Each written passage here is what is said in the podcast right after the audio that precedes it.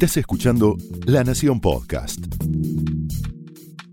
A continuación, el análisis económico de José del Río en Mesa Chica.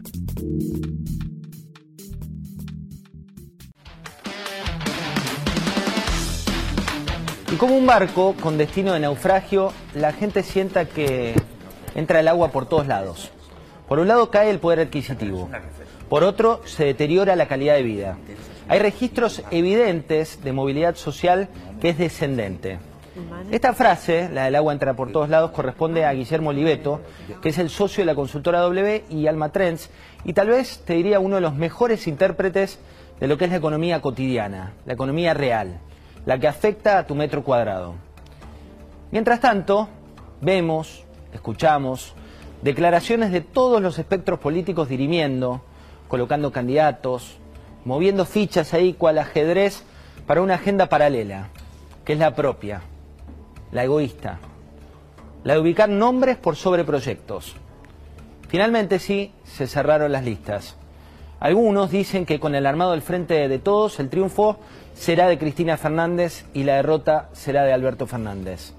Algo similar ocurre en Juntos, donde el triunfo puede ser de Mauricio Macri por haberse corrido justo a tiempo de una contienda, y la derrota puede llegar a ser de Horacio Rodríguez Larreta en caso de ganar Manes la otra interna.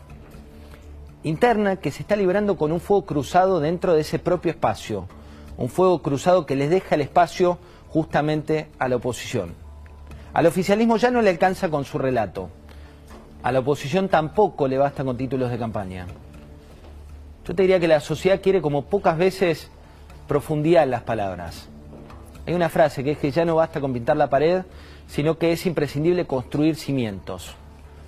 ¿Eh? Los cimientos los que hacen al día después. El marketing de guerrilla, como se suele definir a las batallas tácticas, sigue aflorando. Vivimos días de congelamiento de tarifas, de centímetros ahí en los supermercados, de controles de precios, de creaciones de nuevos villanos, pero con eso tampoco alcanza. Tampoco con el capitalismo de amigos que supo funcionar durante buena parte del kirchnerismo ni mucho menos con construir estas falsas antinomias que todo el tiempo vuelven a aparecer, economía o salud, o bucear, tal vez en el pasado, en los tweets y demás, para construir la agenda del futuro. Los datos hoy muestran que no se puede jugar. Hay 104.352 muertos en el país. También existen vacunados con la primera dosis un 53% del total de la población. Y el otro dato, que es con las dos dosis, el número es peor, solo un 13,9%. Cruzando el charco en Uruguay, el número está en 60% con las dos dosis y no con maquillaje. Igual hay una buena noticia, que es que bajan los contagios, también baja la cantidad de muertes, pero persiste un riesgo que es el de la variante Delta.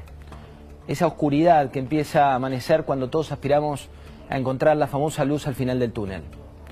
Europa lamentablemente nos muestra un nuevo brote mientras la media semanal de casos en nuestro país cae, por suerte, un 61% respecto al peor momento de la segunda ola, y cae también un 48% la cantidad de muertes respecto de ese pico. Pero acá nadie, nadie discute la agenda que viene. Los tiros de campaña van por las mismas frases de hace dos años, de hace cuatro, de hace ocho, de hace diez. Vivimos en este constante loop de pasado, eh, sumidos en un mundo que debate el futuro. Aquí la batalla va por el abecedario sobre los proyectos, al menos por ahora. Y también en este reino del revés, fíjate lo que pasó esta semana, el acusado, el culpable, juzga al juez. El culpable sonríe y el inocente sufre. Después de recuperar su libertad en esta causa Chicone, por la que fue condenado a cinco años y diez meses de prisión e inhabilitación perpetua para ocupar cargos públicos por intentar quedarse nada más y nada menos que con la máquina de los billetes, con el 75% de las acciones de Chicone, que fabrica el papel moneda.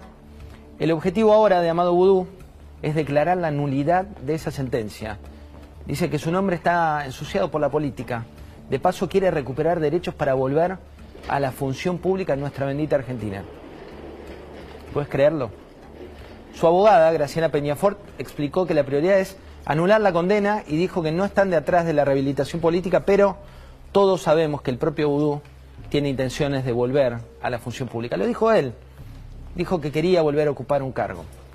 Dijo que le queda esa pelea por delante. Dijo que trabaja en la defensa junto con su colega Alejandro Rúa para llevar a la inocencia a alguien que tiene sentencia firme. Imagínate, ¿eh? todos aquellos casos latentes, los arrepentidos de los cuadernos, los que dijeron que pagaron multas, los que cobraron coimas. Si alguien con condena firme elige la estrategia de victimización y de golpe se vuelve creíble. Mientras tanto, el país sigue peleando ¿eh? por postergar las deudas, por culpar al anterior, por seguir con estas batallas de unos contra otros. Y en la calle hay una pobreza galopante, una inseguridad creciente, carteles que borran marcas globales, que instauran las persianas cerradas. En las últimas semanas, lo decía Alfredo Sainz este fin de semana en La Nación, el laboratorio de Lilili se fue. La petrolera china Sinopec se sumó a la lista cada vez más extensa de multinacionales del sector privado que se van de la Argentina. En la pandemia ya son dos docenas las compañías internacionales que se fueron o declararon una desinversión total en nuestro país. Hay muchas marcas, Falabella, Latam, Walmart, otras de perfil más bajo como la fabricante de celulares Brightstar o muchas más. Pero lo que te quiero decir como conclusión es que la combinación es clara. Falta de rentabilidad, mal clima de negocios, presión impositiva, trabas operativas, cepo, pandemia. Y para cerrar, eh, te pongo en palabras de Claudio Suchovicki dos frases. Nadie trae dólares si no los puede sacar. Y si hay pronóstico de lluvia para este lunes, Nadie compra un paraguas ese día, sino el viernes anterior. La tormenta, lamentablemente, ya llegó. Esto fue el análisis económico de José del Río en Mesa Chica, un podcast exclusivo de La Nación.